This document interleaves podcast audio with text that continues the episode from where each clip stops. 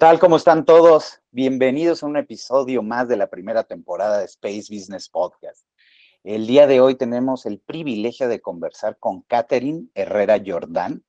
Ella es cofundadora de Verne Technologies, empresa enfocada en el diseño de simuladores de microgravedad económicamente accesibles y tecnologías personalizadas para la investigación.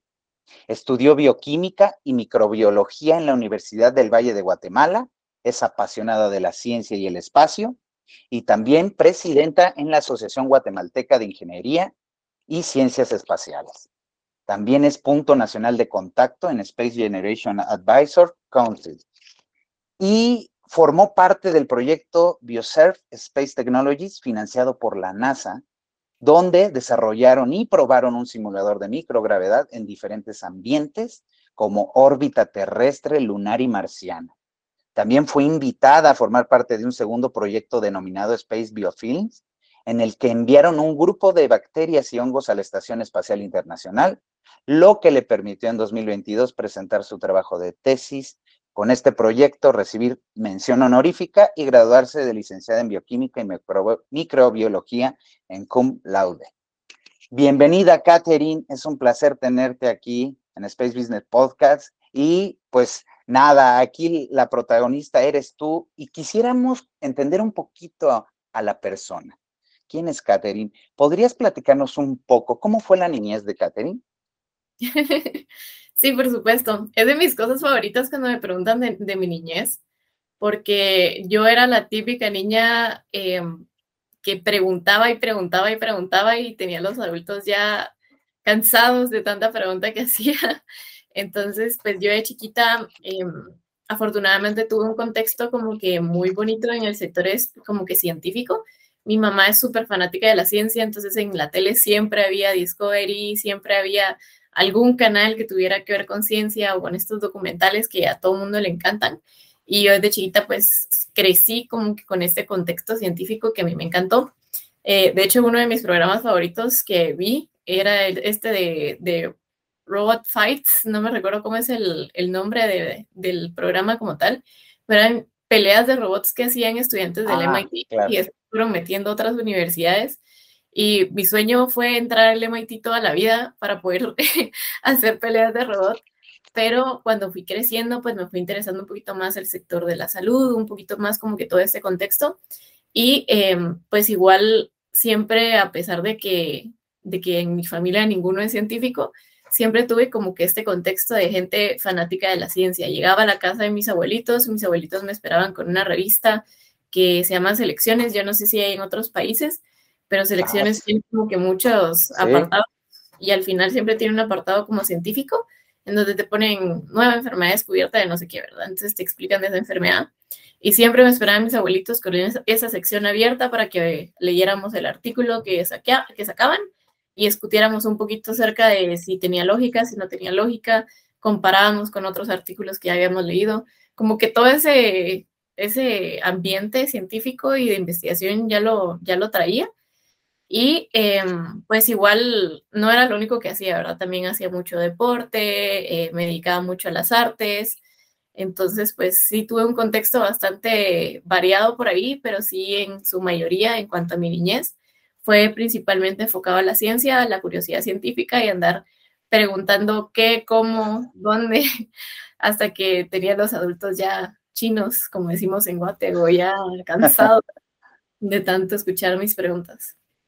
Oye, pues esto de esta revista de selecciones, sí, también acá en México, y la recuerdo muy bien también. Oye, hablas de diálogo con tus... ¿Tienes hermanos? Este, sí, tengo un hermano mayor. Ok, un hermano mayor. Pero este, este diálogo, esta conversación, como dices, ¿no? De, un, de temas científicos, creo que fue el caldo de cultivo, ¿no? Que te fue desarrollando, te fue empapando. Qué importante es el diálogo, ¿estás de acuerdo, Catherine? Para discutir estos temas. Sí, más que nada como que el papel de los adultos en los niños, eh, tanto papás como maestros e incluso los abuelitos, como que ese, ese papel que tienen ellos también a la hora de estar educando a un niño y inculcar ese interés científico es bastante grande. O sea, yo soy un ejemplo claro de cómo adultos que de verdad se sentaron y dedicaron tiempo eh, a, educarlo a uno. En mi caso, pues mi mamá, mi papá e incluso mi hermano, porque mi hermano me lleva ocho años, eh, se sentaban y se dedicaban tiempo realmente que yo aprendiera y que yo generara mis propios intereses y me dedicara a mis propios intereses. Y otra cosa que se me olvidó decirles es que siempre están los niños chiquitos, los típicos que se hacen los enfermos para no ir al colegio, ¿verdad? Yo en mi caso me encantaba tanto estudiar y me encantaba tanto aprender que yo estando enferma me hacía la saludable para no, para no tener que faltar al colegio. Tanto así que como ahí de mis 12 o 13 años fui al colegio con apendicitis porque no quise decir que tenía dolor de estómago. Increíble. Fui, salí y cuando salía me atreví a decirle a mi mamá que tenía dolor y pasé una semana hospitalizada, pero solo fue por así, por no querer decir, para no tener que faltar al colegio, que no me atreví a decirle a mis papás que estaba enferma. Increíble, increíble, Catherine. De verdad que ese es un gran ejemplo. Oye, y, y, esta niña tan curiosa, tan preguntona, como dices. A ver, explica, explícanos un poquito de dónde surge esa pasión por las arañas y el espacio. Mira, por las arañas es algo curioso porque yo estaba en mi segundo año de universidad y a mí me gusta mucho el trabajo de campo que tienen los biólogos. Entonces yo me iba de gira, le decimos nosotros acá, no sé cómo le digan en México los, los biólogos cuando se van de gira de campo, de viaje de campo, a subir mm, cerros. Ok, ok, ok. Sí, sí, sí, viaje de campo. y mi mamá toda la vida estudió como que no estudió, pero estaba muy interesada en serpientes, ¿verdad? Entonces leía mucho de serpiente, del veneno de las serpientes, cómo tratar los, las mordidas de serpientes. Y entonces yo crecí con este ejemplo de mi mamá sin miedo a las serpientes. Siempre que en el condominio se aparecía alguna culebra en alguna casa, íbamos nosotros a sacarla. Entonces, eh, en estos viajes de campo yo me daba cuenta que yo no le tenía miedo a las serpientes, incluso las agarraba, las movía del lugar, como las estábamos estudiando de parte de la carrera, entonces sí, yo sí las tenía que manipular y demás. Pero cuando me encontré con una araña muy bonita y me la acerqué, la araña como que se sintió un poquito amenazada y me levantó las patitas de enfrente. Entonces yo me asusté y me fui. Y ya caminando de ida dije, ¿cómo puede ser que voy a agarrar serpientes venenosas sin miedo y una arañita me va, me va a asustar, ¿verdad? Entonces dije, bueno, lo más probable es que me esté dando miedo por, por esta ignorancia, ¿verdad? Porque no sé nada de, las arañas. Entonces, al no saber nada, uno cree que todo es peligroso y por lo mismo, pues te da un poquito de miedo, ¿verdad? Y por eso pensé yo que a lo mejor le, estaba teniendo tanto miedo a las arañas. Entonces, pues les di la oportunidad, comencé a leer sobre ellas y me enamoré de las arañas porque son indispensables en la vida. Ya mientras uno más lee ellas, se les se vuelven más increíbles desafían la física, la, la, concepción de inteligencia que tenemos, o sea, las arañas saben utilizar herramientas, saben observar, saben adaptar su, su, estilo de caza dependiendo de qué animalito sea el que tienen enfrente, si está muy grande, si es muy chiquito, si ven que es un saltamontes, si, o sea, tienen capacidades increíbles, entonces me enamoré de las arañas. Y en Guatemala nadie está trabajando estudiando las arañas, entonces eh, pues hay mucha información que pues tiene ahí un vacío, ¿verdad? Que nadie se está dedicando a estudiar. Entonces decidí dedicar un poquito más de tiempo a la parte de clasificación de arañas. Está ahí, empecé a trabajar en el laboratorio de sistemática y entomología de la universidad donde yo me gradué, en la Universidad del Valle de Guatemala. Y cada vez me he ido enamorando más. O sea, la única razón por la que no me he dedicado de lleno a las arañas es porque tengo la misma pasión loca por el espacio. Y mi pasión por el espacio comenzó más atrás en el colegio, porque a mí me encantaba muchísimo la física. Y creo que he tenido esa conversación con todos mis compañeros del espacio y creo que casi todos nos decantamos por lo mismo, amamos mucho la física y como la física en el espacio se comporta diferente, entonces llama mucho la atención, ¿verdad?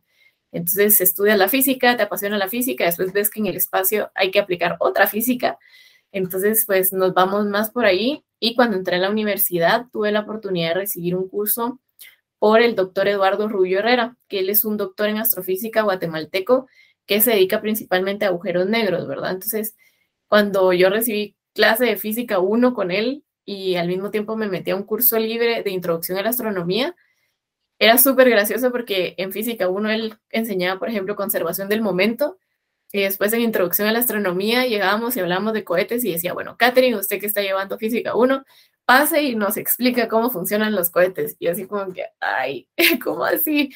Entonces ya agarra un poquito de lógica, así como que, bueno, estamos viendo conservación del momento.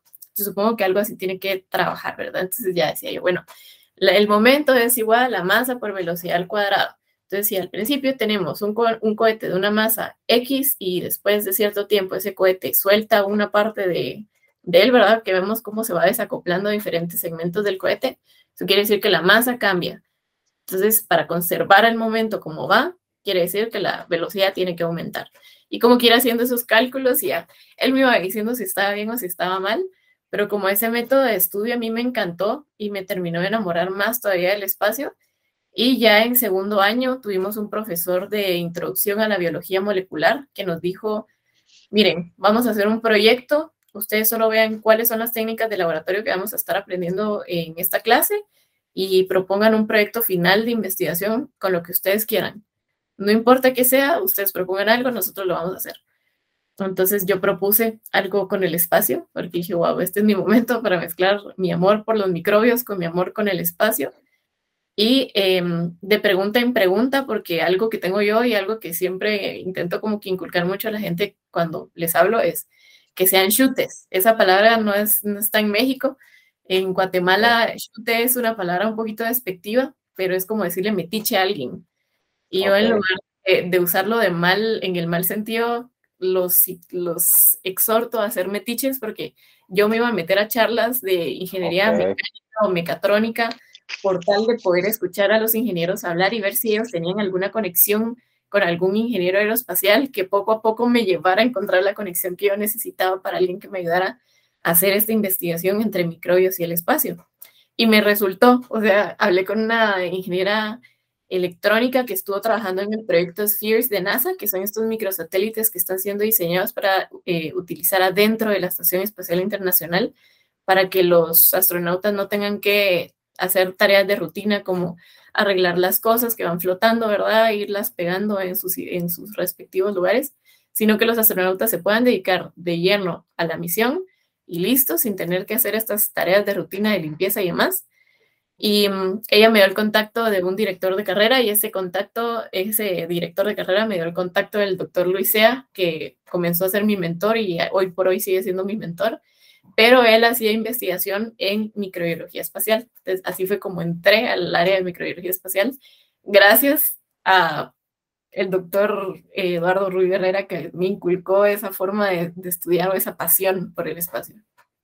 Pues más bien gracias a que a ser metiche, ¿no? Como dices. gracias a tener esa pasión de ser metiche. Acá también le podemos decir como sinvergüenza, ¿no? Hay una palabra acá que es sinvergüenza, pero, es no tener vergüenza de preguntar, no tener vergüenza de indagar, no tener vergüenza de meterse en donde no lo llaman para poder este, conocer, ¿no? Dijiste, la verdad, Catherine, fascinado, has dicho muchísimo, muchísimo de valor en esto, pero voy a tratar de separarlo y hacer doble clic en algunos puntos que considero eh, relevantes. Primero, comentaste, eh, eh, se le tiene miedo a lo que no se conoce. Y esta experiencia que tuviste con la araña está, es fenomenal, porque dijiste, en vez de, de, de rehuir a ese miedo o a ese problema, este, decidiste indagar, decidiste investigar y decir, oye, ¿por qué le voy a tener miedo si no le tengo miedo a una, a una víbora? Entonces, nada más necesito saber de qué va y cómo tratarla, cuáles son las reglas con este animal, ¿no? Y lo conseguiste. Y no solo eso, sino carácter, ahora profundizando en ese conocimiento, no sé si tú te inspiras, o sea, parece ser que estos superpoderes que nos mostraran en, en estas caricaturas de Spider-Man, más bien estos superpoderes de la araña de la adaptación, de cómo planea, cómo ejecuta. O sea, eh, eh, ¿te inspiraste de alguna forma en estas cualidades conforme ibas, este, digamos, investigando, indagando sobre las arañas y este, este amor por ellas? En, inconsciente o conscientemente has aplicado alguna de estas eh, cualidades en tu carrera como científica, como microbióloga, o sea, en los retos que te has enfrentado, ¿sí? ¿Lo has pensado? Fíjate que nunca me, me, había puesto a pensar realmente si me había inspirado en las arañas para, para ese tipo de cosas. Es un poco gracioso porque yo comencé a trabajar de lleno, de lleno, así, full, full con arañas, después de mis prácticas profesionales con la NASA, que me fui a, a trabajar Space Technologies. Entonces fui y cuando regresé ya dije, bueno, hoy sí me tengo que sentar y, y aprender de arañas, ¿verdad? Entonces como que se fue complementando, eso sí. No es como que haya surgido, digamos, a partir de mi interés por las arañas, como que ir aplicando todo eso, pero sí se fue complementando eh, bastante bien, porque como te digo, las arañas son increíbles, tienen muchísimas utilidades y hay algo que a mí me inspira mucho de ellas, y es que por mucho que a la gente no les, no les gusten las arañas, son importantes incluso tenerlas en su casa, o sea, los puedes, los puede salvar literalmente de un dengue, tener arañas en su casa porque se van a comer los zancudos que podrían ser vectores de alguna enfermedad. Entonces, eh, como ver esa, esa utilidad que tienen los organismos en las cosas más chiquitas, incluso nosotros pensando que pueden ser perjudiciales para la salud, eso sí me lo he aplicado, digamos, en, en la microbiología, porque hay muchas veces que en microbiología como que nos dicen, bueno, esta bacteria te enferma, esta también, esta también, esta también, pero siempre es bueno preguntarse, bueno, pero por algo existen, ¿no? Por algo, para algo han de, han de, servir, no es como que, no creo que las bacterias hayan existido solo para enfermar al humano o enfermar a los animales en general, ¿verdad? Entonces, como que me fui enfocando un poquito más como que en qué utilidades podían tener las, los microorganismos, así como las, las arañas tienen utilidades en cualquier lado, los microorganismos también lo tienen.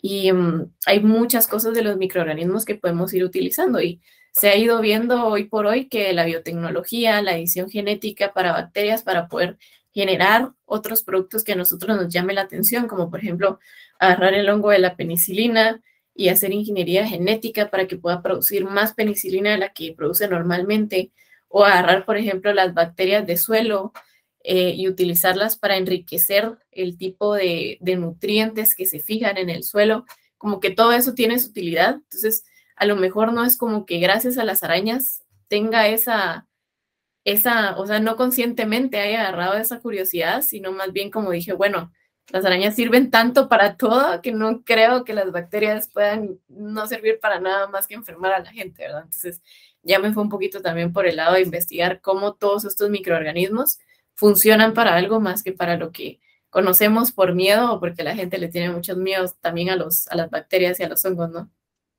Claro, oye, no, pues, eh, y, por ejemplo, este, eh, estas personas o estos mentores que has, tenido, ¿no? Que te fueron llevando, ¿cómo, cómo fue o, dónde te diste cuenta de alguna manera más, digamos, con más certeza de que podías combinar, hacer esta intersección de conocimientos entre tu pasión por la microbiología, ¿no? Y que luego conociste la física, y cómo, y cómo hiciste ese clic antes de que fueras a la NASA y esto, pero cómo surgió, o sea, ¿qué te dijeron? Que, eh, eh, concretamente, si nos pudieras platicar, este, quizá alguno de estos mentores, que te, que, te, que te cayó el 20, ¿no? Como dicen, se prendió el foco y dije, wow, si yo mezclo la microbiología con el espacio, podemos hacer cosas grandes. ¿Cómo fue ese momento, Fue bastante gracioso porque yo cuando me dieron esta oportunidad de hacer una investigación de lo que fuera, media vez y utilizar los métodos de laboratorio que iba a aprender en ese curso, eh, inmediatamente dijo, bueno, vamos a contar el espacio con, con, la biología, ¿no? Con la microbiología y la bioquímica. Entonces está la palabra astro y biología existirá la astrobiología. Entonces dije así como que, bueno, vamos a buscar, ¿verdad? Y empecé a buscar y dije, bueno, si existe la astrobiología, voy a hacer astrobiología. Entonces, como te digo, me iba metiendo a todas estas charlas de chute, de metiche, a ver cómo hay un conecte. De hecho, la, el primer conecte que me, que me dieron, la primera conexión o los primeros contactos que me dio la ingeniera con la que hablé, que se llama Wendy Miranda, fueron con astronautas y les mandé correos, pero nunca me contestaron, ¿verdad? Porque son personas súper ocupadas. Entonces ya le volví a hablar y ella me dio el contacto del director de carrera de la carrera de Ingeniería Mecánica de la universidad donde yo estaba estudiando y él fue el que me puso en contacto con el doctor Luisea. Entonces yo le mandé el correo más confuso, o sea, yo leo ese correo hoy por hoy, yo no sé cómo el doctor Luisea me entendió eh, qué era lo que quería hacer, porque solo fue así como que, Hola Luis, mucho gusto. Me interesan mucho las bacterias y quiero saber cómo funcionan en el, en el, espacio. Encontré el término astrobiología y pues quiero hacer astrobiología en Guatemala. Quiero ver cómo puedo utilizar las bacterias para hacer algo bonito. Y entonces solo me dijo, mira, em, tengamos una videollamada, en aquel entonces no existía Zoom todavía, no era lo que es hoy, entonces utilizamos Skype. Y me dijo, tengamos una llamada por Skype y me contas bien qué es lo que quieres hacer porque no, no comprendo. Y ya con eso, si te puedo ayudar o si no te puedo ayudar. Entonces, lo que realmente yo quería hacer era entender cómo las bacterias de la Tierra se comportaban en el espacio, ver si cambiaban, cómo podían afectar, si eran mejores, si eran peores, o qué pasaba con ellas cuando estaban ahí arriba, ¿no? Y em, pues ahí llega un descubrimiento muy importante que hice, eh, o bueno, que, que logré tener, que es que no es lo mismo astrobiología a biología y microbiología espacial. La astrobiología es buscar entender cómo ocurrió la vida en el planeta Tierra, cómo comenzaron a existir los seres vivos, eh, si de primero se formaron los organelos, si de primero se formaron, cómo fue que la vida realmente surgió en el planeta, cuáles eran las condiciones para nosotros poderla buscar en otro lado y ver si existe la posibilidad de tener vida en otros planetas o en otros cuerpos celestes, ¿verdad? Porque ya hoy por hoy no solamente se está buscando en otros planetas, sino también viendo la posibilidad de lunas, eh, asteroides incluso que pudieran albergar vida. Entonces, este, eso no era lo que yo quería hacer, eh, porque por mucho que a mí me gustaran como que los planetas y demás, el amor a la microbiología que yo tenía, porque yo me metí a la carrera que estudié de bioquímica y microbiología, no por la bioquímica, sino por la microbiología. Y es otra historia graciosa.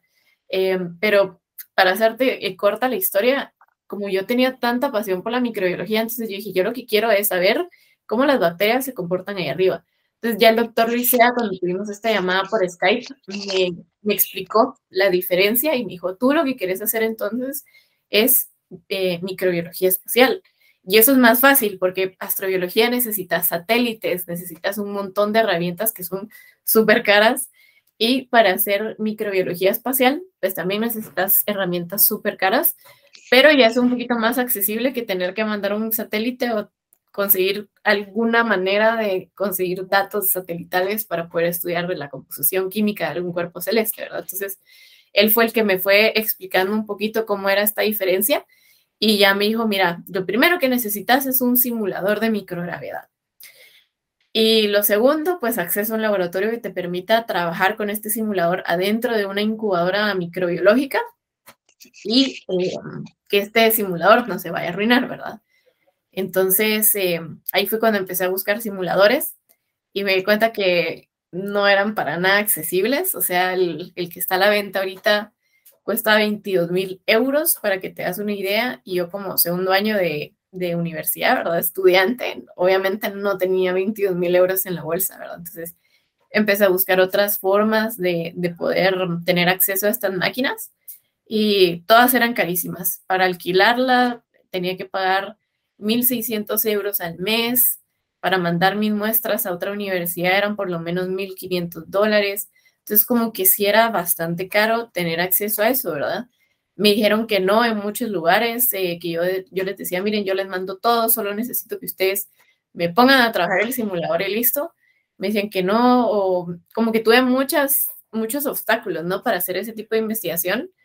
Y al final me desesperé y dije, bueno, si no puedo comprar la máquina, no la puedo alquilar, no me quieren hacer el estudio en otro lado, voy a hacer yo misma la máquina, no tengo ni la menor idea de cómo, pero la voy a hacer yo y ya, ya con eso se acaba el problema y lo trabajo yo. Y pues em, otra persona muy importante en mi vida en el sector espacial es el ingeniero Freddy España, que es un amigo que yo conozco desde que tenemos 11, 12 años y él estudió ingeniería mecatrónica y en aquel entonces él también era estudiante todavía. Y me le acerqué y le dije, mira, tengo este problema que me, me, lo podría solucionar una máquina. ¿Te animarías a hacer esta máquina conmigo? Y me dijo, démosle. Entonces el doctor Luisea nos dio toda la mentoría, nos dijo, este es el principio físico, nos explicó el principio físico, eh, estos son los requisitos, esta es la velocidad de rotación, como que nos fue dando todas las, todas las direcciones, digamos, para poder hacer la máquina hasta que la logramos hacer. Entonces, más o menos así fue como, como sucedió y el papel que tuvieron algunos de los mentores para que yo pudiera estar en donde estoy hoy, digamos. Sin, sin, duda no, no, no tienes eh, límites, Catherine. O sea, nuevamente nos acabas de decir que si las puertas se cierran, hay que abrir las ventanas, ¿no? Entonces, este acceso a esta, a esta máquina que necesitas de microgravedad, costosísima, no la rentan, no te pelan, y dices, pues, tan sencillo como pues, me, la, me la hago yo, ¿no? pero se dice, se dice fácil, pero por supuesto que implica una gran perseverancia, un gran enfoque y sobre todo una gran pasión y claridad, creo yo, de lo que uno quiere lograr. ¿cierto? ¿Qué, dirías al respecto a quien nos escucha, que aquí se esté estudiando también, o incluso algún empresario, ¿no? Que, a lo mejor ya no le gusta su industria o, está pensando en cómo innovar y demás. ¿Qué, cualidades le podrías decir o qué cualidades tendría que tener este emprendedor, este empresario, este estudiante, ¿no? Que quisiera eh, desafiar cualquier tipo de obstáculo y sobre todo el poder explorar eh, sus oportunidades de entrar a la industria espacial? ¿Qué, tipo de cualidades? ¿Qué les dirías? Yo diría que son tres principales y dos de ellas ya las, ya las fuimos medio comentando. Primero, el ser chute, porque ninguna industria te, te dice, mira, aquí están las puertas abiertas, así se hace. O sea, uno se tiene que abrir, ya sea en el sector espacial, ya sea en el sector médico, en cualquier sector, nadie, nadie te dice, mira, aquí se hace así, pam, pam, pam, aquí está la receta, ¿verdad? Sino que más bien tú tenés que investigar, tú tenés que estarte metiendo en todos lados para ver cómo es que funciona y ya a partir de aprender cómo funciona lo puedes hacer tú mismo. Eh, segundo, ser necios, que es otra cosa que ya te diste cuenta. O sea, a mí me dijeron que no en todos lados y yo dije, bueno, pues si ustedes no lo quieren hacer, lo hago yo, pero que, lo hago, lo hago. Entonces, ser necios. Y el tercero sería eh, hacer las cosas sin miedo, porque hay muchas veces que las personas son muy perfeccionistas, ¿no? Uno es muy perfeccionista y dice, bueno, no lo voy a hacer hasta que esto no esté perfecto y si no está perfecto, no lo hago. Y en realidad el sector espacial no funciona así. Por mucho que nos encantaría que, funcionara así, pues no funciona así. Uno tiene que probar y a base de prueba y error es que realmente se logran hacer las cosas. Digamos, cómo llevamos humanos a la órbita terrestre, mandando primero perros, eh, mandando primero monos, haciendo prueba y error. Cómo llegamos a la luna, haciendo prueba y error. O sea, cómo todo lo que hicimos lo hemos hecho a prueba y error.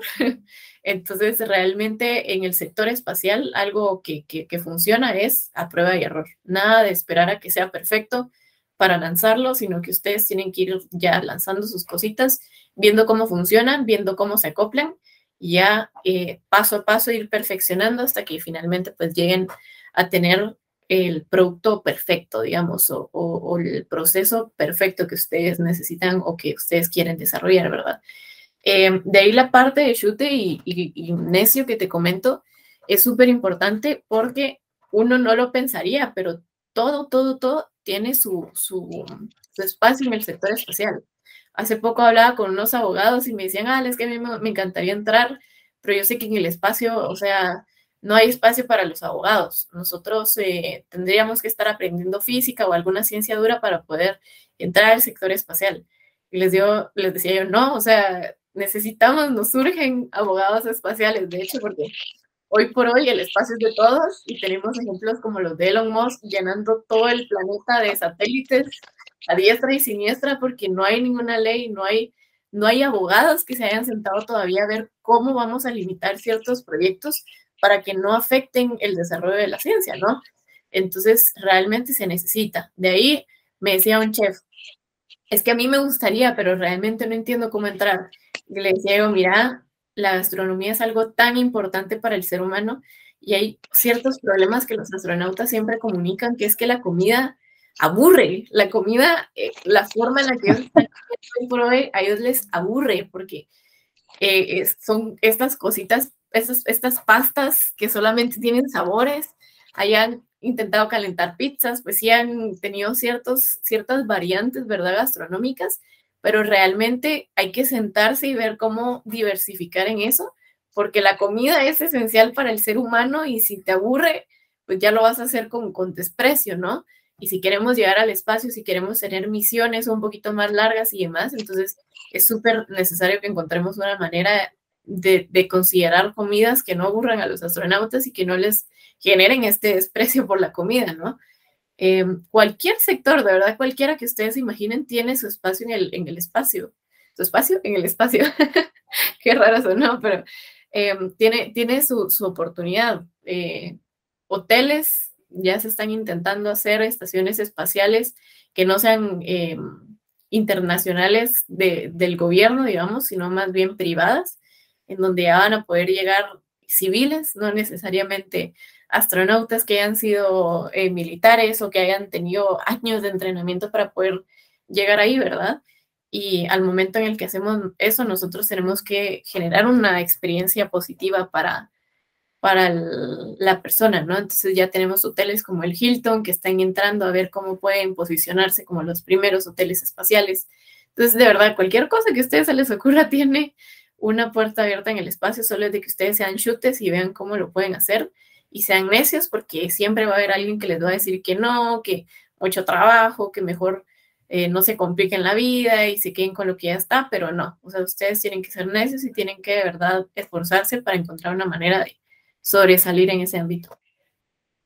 Para que quede claro, mis amigos y a toda la audiencia, o sea, chute es metiche, es decir, que indaguen, indaguen, indaguen mira, acabas de decir eh, eh, eh, cosas extraordinarias, Catherine, de verdad, como cualquier industria de la Tierra tiene espacio en la industria espacial, como todo lo que se hace en la Tierra tiene espacio y, tiene una necesidad en la industria espacial. Ya dabas los ejemplos de gastronomía, dabas el ejemplo de los abogados. Creo que, creo que lo, hay dos cosas que veo aquí y que comentas, prueba y error creo que en la cultura, por lo menos latinoamericana, el error está mal entendido, está mal concebido. O sea, cuando alguien se equivoca, normalmente de chico dicen, oye, ya rompiste el plato, ya te caíste, ya hiciste esto mal, sacaste cinco. O sea, como que pareciera que traemos en el ADN de que cuando uno se equivoca es lo peor que uno puede hacer.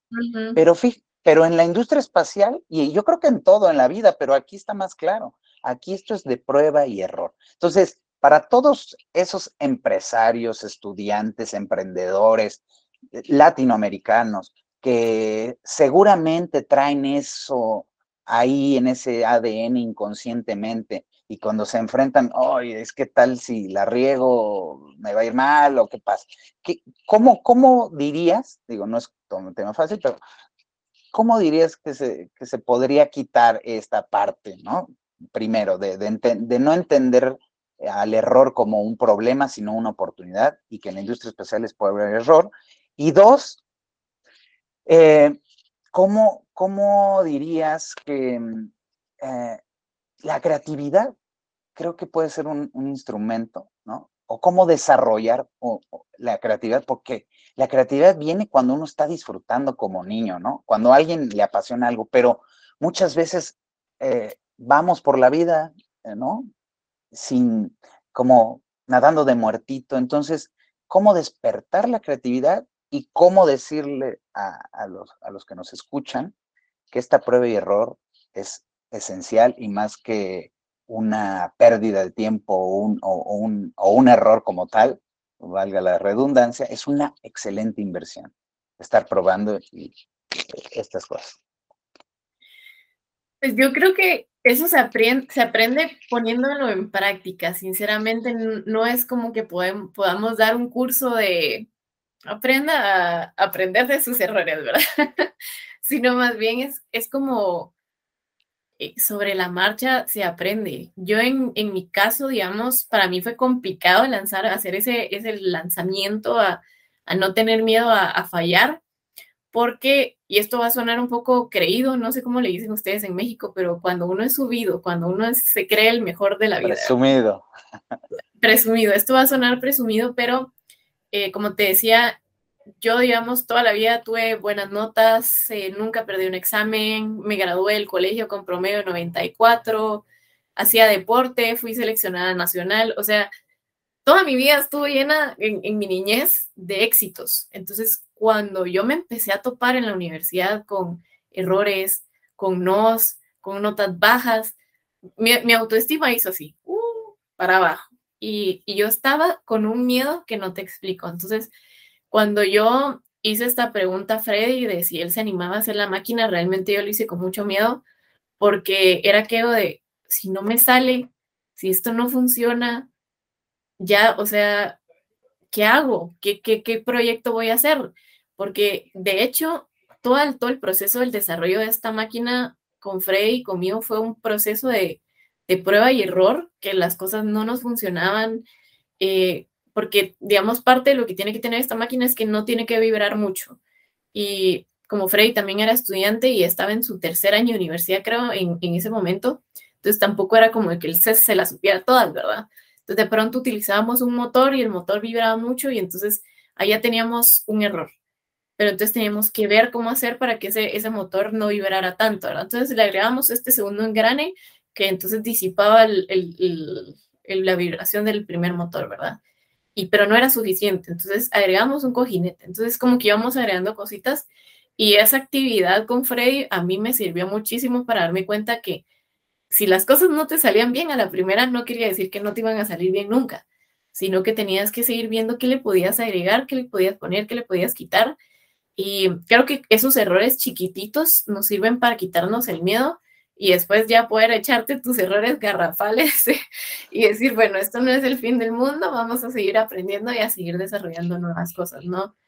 Eh, Oye, y ahí te detengo tantito, pero antes de empezar a hacer esas acciones que eh, con, este, estoy eh, de acuerdo contigo, pero ¿cómo fue tu diálogo interno? Esto que decías que cuando tu autoestima estuvo hasta abajo, cuando le ibas a preguntar a Freddy si quería hacer esta máquina contigo, ¿cómo era ese diálogo interno de es que si me dice que no y si fallo y si no? O sea, ¿qué pasó en tu cabeza que dijiste, bueno, pues nos lanzamos?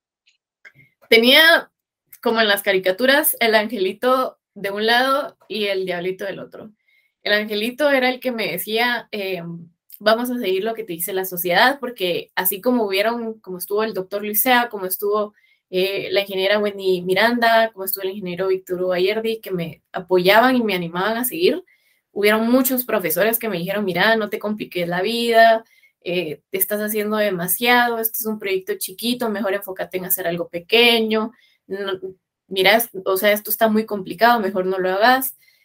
Entonces, del lado de Angelito, digamos, había una cat que me decía, mira, si esto te están diciendo los adultos es por algo, si su consejo, no te compliques, eh, ya viste que te está saliendo mal, te están cerrando las puertas en todos lados, por algo es.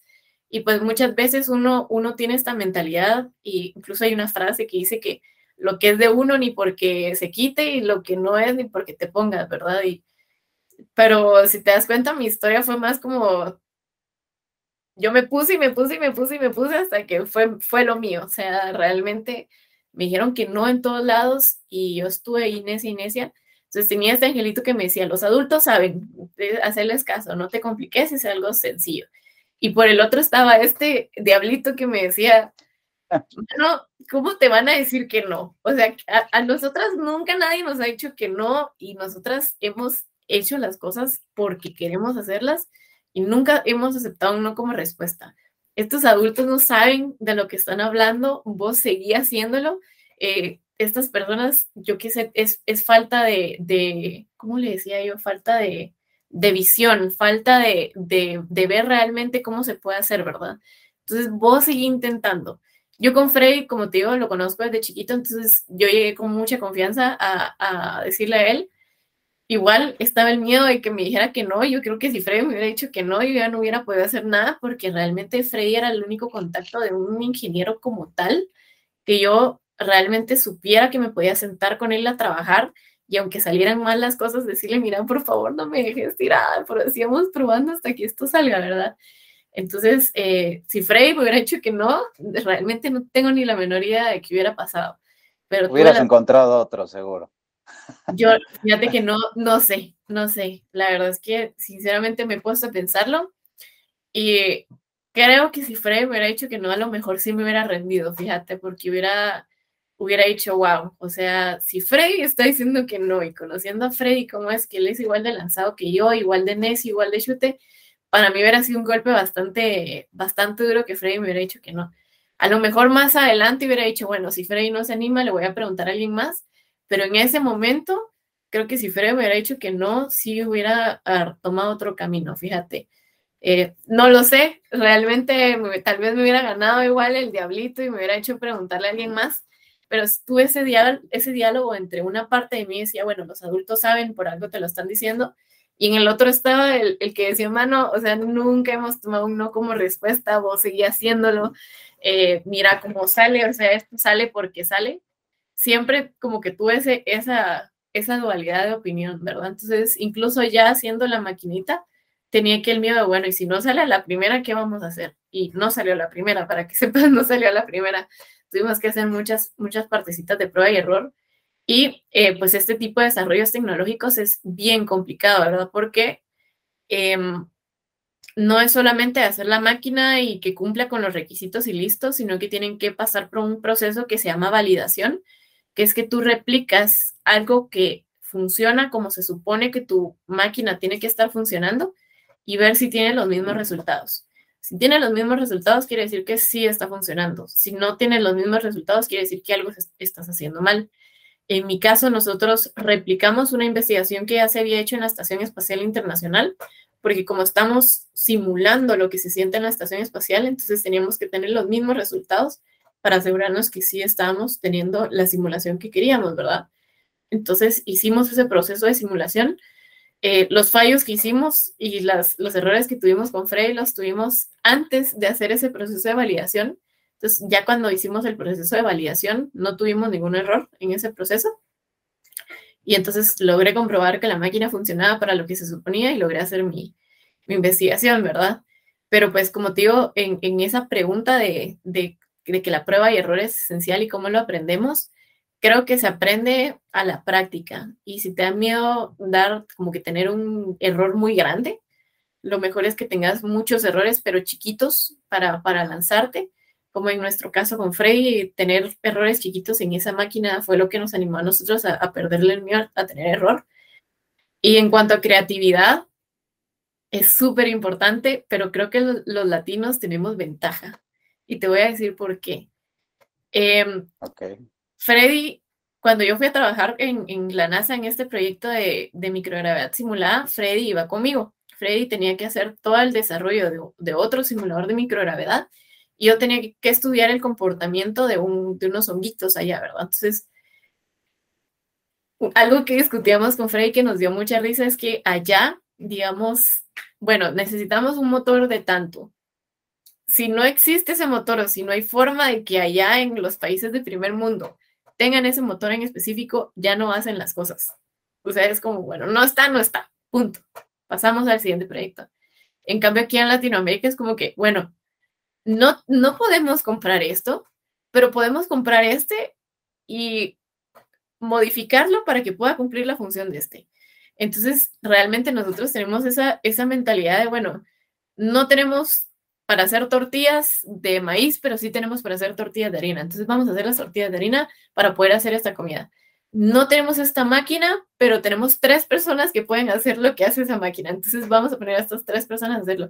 Como que esa mentalidad que tenemos los latinos de tener que sacar la tarea porque tiene que salir la tarea, eh, se ve reflejada al momento de nosotros estar en el mundo de la academia o en el mundo de la ingeniería, ¿no?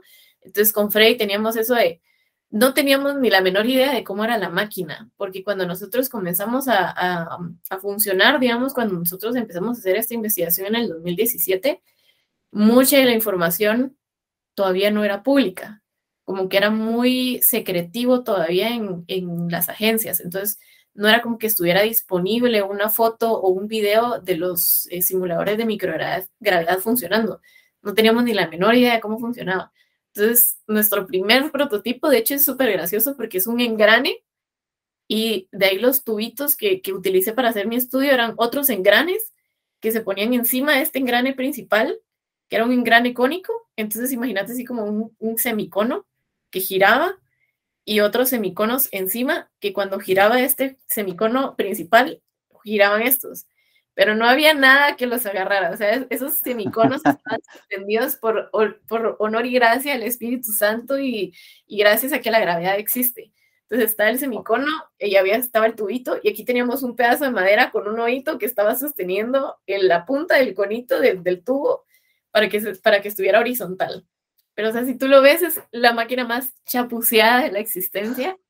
No hay forma de que a alguien se le hubiera ocurrido esa máquina más que no tener, o sea, no tener ni la menor idea de cómo funcionaba y con la creatividad funcionar como nosotros pudiéramos, ¿verdad?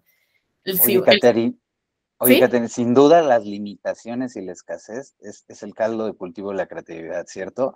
Y entrando ya a la recta final, se ha pasado rapidísimo todo este episodio, pero entrándole, entrándole, digamos, ya a la parte de cómo, o sea, la parte científica, el recorrido, todo esto es importante, las validaciones, los mentores, el crecimiento, el desarrollo personal, pero ya cuando empiezas a resolver problemas de la vida real, como el caso de hacer esta máquina microgravedad, que no solo es una cuestión científica, sino que también tiene usos comerciales, entonces, eh, así para ir, para ir en esta última brecha, o sea, ¿cómo fue pichearle, explicarle, eh, tratar de, vender tu emprendimiento o tu producto, ¿no? Este producto a las agencias espaciales como la NASA, como la ESA, como la JAXA de japonesa, y tú y tu, y, tu cofundador, ¿cómo fue ya enfrentarse a ese mundo donde queremos ver que resuelve el problema, ¿no? ¿Cómo fue eso? ¿Cómo se sintió? ¿Cómo fue ese, ese, ese pitch, ¿no? De negocio, vamos a decirlo así. Y que cerraras con un ejemplo de lo que se puede hacer con la microbiología, ¿no? En alguna industria de la tierra. Por decirte algo, a lo mejor se me ocurre, ¿no? El tema de los licores o de los vinos, ¿no? Entonces, por favor, Catherine, danos, danos, esas, danos esos insights, esas, esas, luces para que los demás también puedan ver cómo, cómo sí se puede hacer negocios en el espacio. Mira, ahí te voy a decepcionar un poquito y te voy a decir por qué. Eh, la forma en la cual surgió Verne Technologies no fue porque nosotros quisiéramos, fue porque nos lo pidieron.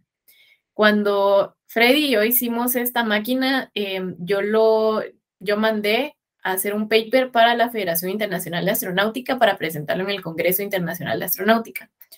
Me lo aceptaron, me dieron una beca eh, como líder espacial emergente y fui a presentarlo. Freddy y yo siempre hemos tenido mucho, mucho interés en que todo el mundo tenga acceso a la educación, todo el mundo tenga acceso a la tecnología. Freddy y yo siempre hacíamos como cursitos o cositas para dar, como comunicar ciencia e ingeniería y que la gente se pusiera en tono de qué quería decir o qué se podía hacer con, con todo esto. Entonces, nosotros eh, con ese paper hicimos un diseño que es open source. O sea, Verne tiene una opción para que si tú quieres hacer tu propia máquina sin pagarnos nada, pero hacerlo tú, lo puedes hacer. Ahí tenemos todo el diseño de la máquina, el código de programación es abierto, todo, todo, todo es abierto para que la gente lo haga. Entonces yo fui a presentar este paper porque Freddy no pudo ir conmigo, pero yo fui y lo presenté en frente de la JAXA, en frente de gente de NASA, en frente de la Universidad de Marte, o sea, en frente de, todo mundo terminé la presentación, les dije, aquí está el código QR para que ustedes accedan a la información y hagan su propia máquina. Terminó la presentación, me bajé del podio y se me acercó gente a preguntarme, bueno, ¿y a cuánto lo venden? Y así como que, les acabo de dar la receta para que lo hagan ustedes, ¿por qué me están pidiendo que se los venda? Y es que no tengo tiempo para hacerlo, eh, no tengo los recursos, yo soy científico y no tengo acceso a ingeniería, entonces no sé cómo hacerla, prefiero comprarla, o sea, hubo mucha gente que, que me preguntó así como que, bueno, ¿y a cuánto lo venden? Y, y, y, a Frey a mí ni siquiera se nos había pasado por la mente venderlo. 21 mil dólares, Catherine, acuérdate.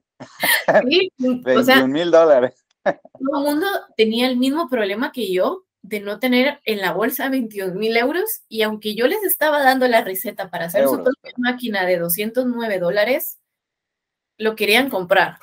Entonces hablé, nos sentamos con Freddy, lo hablamos y le dije, mira, creo que hay una oportunidad de negocio que no estamos viendo. Entonces es necesario que, que hagamos esto porque ya vimos que no solamente basta con darle a la gente la opción de que lo haga e, que lo hagan por ellos mismos, sino que hay muchas personas que quieren algo más accesible, pero no tienen el tiempo ni o los recursos de hacerlo por ellos mismos, ¿no? Entonces, ¿y, recuerdas de esos que se acercaron, o sea, eh, concretamente como para qué industria o para qué querían, te, te, comentaban? Como, danos un ejemplo, ¿no? Sí, un, un, ejemplo de esos es los, uno de los primeros que se me acercaron fue eh, un investigador de la Universidad de Marte, de Mars University, que vieron que ellos estaban intentando hacer investigación, pero igual, la misma limitante, no tenían 22 mil euros, eh, pero que ellos principalmente estaban en el sector científico y no en el sector ingenieril, entonces que no tenían quien les hiciera la máquina. Entonces, que si nosotros se lo podríamos vender, pues para ellos sería de, de gran utilidad, ¿no? Entonces, eso, eso fue la primera persona que, se me, que se me acercó y me dijo eso. De ahí, yo presenté eso en otro mini congreso que se hizo de parte de NASA en la plataforma Cisco, pero ellos tienen como que una red social específica para la gente que da presentaciones ahí. Entonces, me recuerdo que la segunda persona que se me acercó eh, ya fijo, fijo, así con un interés que me dijo, te compro ya si me decís ahorita que ya lo tenés, ¿verdad? Eh, fue Verónica de la Regina, que ella es representante comercial de Nanorax Europa. Y de la nada, o sea, de la nada me entró un correo de, hola Katherine, este es mi correo, me gustaría platicar, dime cuándo puedes una llamada por Zoom. Yo no me la creía, o sea, yo dije, imposible que sea Verónica de la Regina, o sea, imposible. Y efectivamente era Verónica de la Regina. o sea, me metía a la videollamada con ella y efectivamente era ella y me dijo, mira, eh, nosotros en NanoRax estamos haciendo ahorita eh, un centro de investigaciones que queremos hacer y cuando bajen la Estación Espacial Internacional, NanoRax y Voyager están trabajando en hacer una estación espacial comercial y ellos quieren hacer un parque de investigaciones para tener como que el análogo en tierra. Entonces, para que las investigaciones que se hagan en esta, eh, en esta estación espacial se puedan hacer también en tierra. Entonces me dijo, nosotros necesitamos simuladores para poder comprobar que lo que está pasando arriba se puede hacer abajo y se puede estudiar abajo y tener estos controles, ¿verdad? Y pues están bien caros los que están comercialmente ahorita. Entonces, ¿a cuánto venden ustedes el suyo? Y así como que, Verónica, pero ahí está, ahí está el diseño y todo para que lo hagan ustedes. Y fue como, sí, pero nosotros nos interesa mucho la parte comercial y nos interesa mucho pues este tipo de conexiones que podemos tener con otras empresas. Entonces, aunque nosotros tengamos los recursos, los ingenieros y los investigadores que lo pueden hacer, a nosotros nos interesa mucho poder trabajar con empresas de otros países y poder tener esta conexión, principalmente con países en vías de desarrollo como lo es Guatemala. Entonces, me interesa más y, y creo que tiene mucho más aporte que nosotros se los podamos comprar a ustedes a que nosotros mismos lo, lo hagamos. Entonces, para mí, eso también me abrió la mente como no tenés idea. Esas son como que las dos conexiones o, los dos primeros acercamientos que tuvimos em, a Verne o a, o a Freddy a mí, digamos, como tal, que, que, que, tengo más presentes. Y de ahí pues hemos tenido em, personas de fundaciones educativas que se acercan a nosotros, que quieren eh, estos simuladores, eh, investigadores como tal, digamos, de ciertas universidades que igual no tienen 22 mil euros en el bolsillo, y así personitas, digamos, específicas que han tenido interés. Y de ahí se nos acercó la Agencia Espacial de Singapur, porque ellos estaban trabajando con unos simuladores que no les estaban dando el resultado que ellos esperaban. O sea, ellos hicieron el proceso de validación y no les funcionó. Entonces, como nosotros ya habíamos hecho el proceso de validación y yo lo estaba presentando con el proceso de validación incluido, entonces ya esa parte de validación a ellos se la saltaban y ya solo tenían el producto y listo. Y aparte vieron que era más barato el mío que el que ellos habían comprado en un principio, entonces dijeron, tenga, tenga mi dinero, ¿verdad? Aquí está. Oye, qué, importante entonces también es la parte de todo, toda la base científica, todos los científicos, todos estos investigadores que hay en la tecnología. O sea, creo que desarrollar esta parte, como bien dijiste, después de todas, todas estas experiencias, es también desarrollar esa, esa visión de negocio, ¿no? Y no porque yo creo que a veces, no sé, en el ámbito científico, el hacer negocio como que, se, como que es algo malo, ¿no? porque, porque estás enamorado de compartir conocimiento, de transmitir, tú mismo lo hiciste con el paper, ¿no? Pero que es válido, o sea, no, no se, de hecho es la mejor forma de ayudar más haciendo negocio de una investigación de base científica y sobre todo en la industria espacial. ¿Estás de acuerdo con eso, Catherine? Sí, yo de hecho, en mis primeros años de, de científica, digamos, de, de, carrera científica como tal, yo detestaba como no tenés idea, la idea de tener un emprendimiento, de tener una empresa. Yo decía, no, yo me voy a dedicar a la investigación toda mi vida y jamás en la vida voy a poner una empresa. O sea, para mí eso no funciona. La gente quiere cobrar por todo. O sea, yo hablaba súper mal del emprendimiento y de toda la parte de, de empresas hasta que tuve esta experiencia y dije, no, o sea, la gente necesita, porque así como no todos tienen acceso a 22 mil euros, no todos tienen acceso a un ingeniero que los ayude, no todos tienen acceso a tecnología, no todos saben programar, no todos saben cortar en cortadora láser. Entonces me di cuenta que el emprendimiento es necesario, que ahí está la necesidad en muchas ocasiones y solo está esperando que alguien llene ese, ese ¿cómo es, cómo es que se llama? Ese vacío. Ese, vacío. ahí está la demanda. Solo no ese nicho, ese nicho no atendido, ¿no? Entonces me di cuenta de eso y ahora te digo, me cambió tanto la mentalidad que hoy por hoy toda la investigación que hago la, la voy pensando en, bueno, ¿quién la, ¿quién la necesita? ¿Cómo puedo sacar un producto y a quién va a ir dirigido ese producto a partir de la investigación que estoy haciendo? ¿Cómo puedo generar ciencia que trabaje a favor de la gente? Que no sea solo ciencia por cubrir la curiosidad, sino más bien que sea algo que pueda ser eh, dirigido directamente a un producto o algo que se le pueda dar a la gente.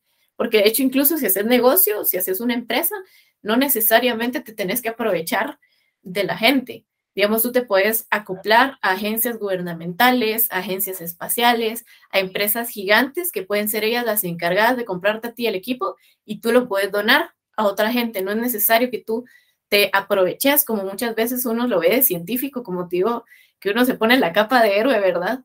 que dice, no todo mundo se aprovecha y la ciencia debería ser para todos, ciencia gratuita. Eh, y sí, o sea, tiene que ser gratuita, pero siempre se puede sacar un producto que, que, sea accesible para todos y que dé la oportunidad de que todos se vean beneficiados de esa ciencia, porque por mucho que uno haga investigación, si esa investigación no se refleja en algo que la gente pueda utilizar o que uno pueda verse beneficiado directamente, realmente estás haciendo investigación por curiosidad y no por servir a la vida ni a la gente, ¿verdad? Entonces, a mí me cambió mucho la perspectiva, me cambió mucho mi, mi forma de pensar. Y como te digo, ya hoy por hoy toda la investigación que hago la hago pensando, bueno, a lo mejor yo no puedo sacar un producto de esto, pero más adelante alguien sí. Y a lo mejor ese producto puede cambiar la vida de una persona. O a lo mejor esto puede ayudar a detectar el cáncer más, más rápido, esto puede ayudar a, a curar esta enfermedad. Siempre voy como que ahora pensando en, bueno, a lo mejor yo puedo hacer un emprendimiento de esto, o a lo mejor si no soy yo, alguien lo hace. Entonces, pensando en eso, digamos. Catherine, ha sido verdaderamente un placer conversar contigo, conocerte, escucharte. Realmente enhorabuena, felicidades. Sigue adaptándote como las arañas, ¿no? Viendo cómo, cómo atacar a, ese, a ese siguiente paso, ¿no? A ese siguiente escalón y, también mandar el mensaje que se puede, ¿no? En Latinoamérica se puede, que la adversidad se puede superar, que se pueden encontrar muchas oportunidades, que la ciencia puede ser rentable y no quiere decir que se aproveche, sino al contrario, esos recursos sirven para hacer más ciencia, para ayudar más a más personas, para resolver problemas de la Tierra y fuera de la Tierra. Entonces, Catherine, nomás para cerrar con dos, tres palabras, si pudiéramos viajar al futuro, a la base lunar, estuviéramos ya en la base lunar o en la base en Marte, y, este, y desde ahí, ¿qué mensaje le dirías a las generaciones de hoy? Si viajamos al futuro desde allá, ¿qué les dirías? No sé, los felicitaría porque seguro van a haber latinos en toda la base del crear estas nuevas puertas. Y era algo que hablábamos, por ejemplo, en nuestro grupo, como te digo, Juan Carlos es ya familia. Nosotros decimos una familia muy bonita entre los latinos que estamos metidos en el sector espacial y de verdad nos hemos dado cuenta de que los latinos vamos a dominar el sector espacial. Como te digo, nosotros tenemos una forma muy distinta de ver las soluciones. Entonces, primero que nada, los felicitaría por estar ya ahí parados con esa nueva oportunidad de generar nuevos recursos, de obtener nuevas eh, oportunidades, de poder tener más humanos en otro lado y también los animaría a seguir viendo cómo podemos seguirnos distribuyendo en otros lados. El siguiente, el siguiente paso sería Marte, el siguiente paso sería buscar otro sistema solar que esté más cerca al nuestro. O sea, simplemente felicitarlos y animarlos y que sepan que pues en esa base lunar va a haber todo tipo de comercio, no solamente el de la ciencia, sino ahí van a haber hoteles, entonces enhorabuena a los hoteleros que andan ahí metidos, ahí va a haber cocina, entonces enhorabuena a los cocineros, a, los chefs, a los eh, ingenieros gastrónomos, a todo el mundo que esté ahí, porque va a necesitar, la luna va a necesitar muchísima innovación de ingeniería, de gastronomía, de leyes, de absolutamente todo, y vamos a ver una sociedad completamente diferente cuando logremos llegar a la luna. Pues, Catherine, muchísimas gracias por tu participación y nos mantenemos en contacto y ya saben, si se pueden y sean chutes, sean metiches, por favor. ¿verdad? Sí, muchísimas gracias por la invitación y como último mensajito, eh, como te comentaba, Verne aún no tiene página web ni tiene eh, redes sociales, pero eh, yo sí tengo redes sociales a las cuales me pueden seguir. Adelante, adelante, por favor. Tengan cualquier cosita, yo tengo mis DMs de todas mis redes sociales abiertas para que ustedes se pongan en contacto conmigo y me pueden encontrar como Astro de Astronomía y Wira con W. Astro I R A. Wira, Astro Wira guion bajo en todas mis redes sociales. Y para ponerte en contexto, Wira es la forma en la que le decimos en Guatemala a los niños chiquitos preguntones y molestones. Entonces, era así, tomé ese nombre y, y lo hice mío y entonces ahora soy la astroira, la astro niña para, para todos. Entonces, astro, W-I-R-A, guion bajo. Me pueden hacer la pregunta que quieran y pues ahí podemos estar en contacto. Perfecto, perfecto. Pues muchas gracias, Catherine. Un placer de verdad. Y sigue, y sigue soñando alto, sigue perseverante y sigue siendo eh, chute. Muchísimas gracias y gracias por la invitación. Espero que les haya encantado a todos. Verás que sí, claro que sí. Muchas gracias desde Guatemala y acá desde, desde México. Que estés muy bien, Catherine. Gracias. Bye bye. Bye bye. Hasta luego. Si te gustó Space Business Podcast y consideras que es información de valor, por favor comparte este episodio con esos amigos o contactos que siempre están buscando algo más, para que descubran el potencial que el espacio puede brindar a todas las industrias y empresas de la Tierra. Búscanos en Spotify, iTunes, y califícanos con 5 estrellas. O en YouTube, activa la campanita y regálanos un like. También compártenos en TikTok para que más personas descubran que hacer negocios espaciales es para todos. Si quieres tener comunicación directa con nosotros, mándanos un correo a spaceisbusiness.mx. No te quedes con la curiosidad. Nos escuchamos pronto.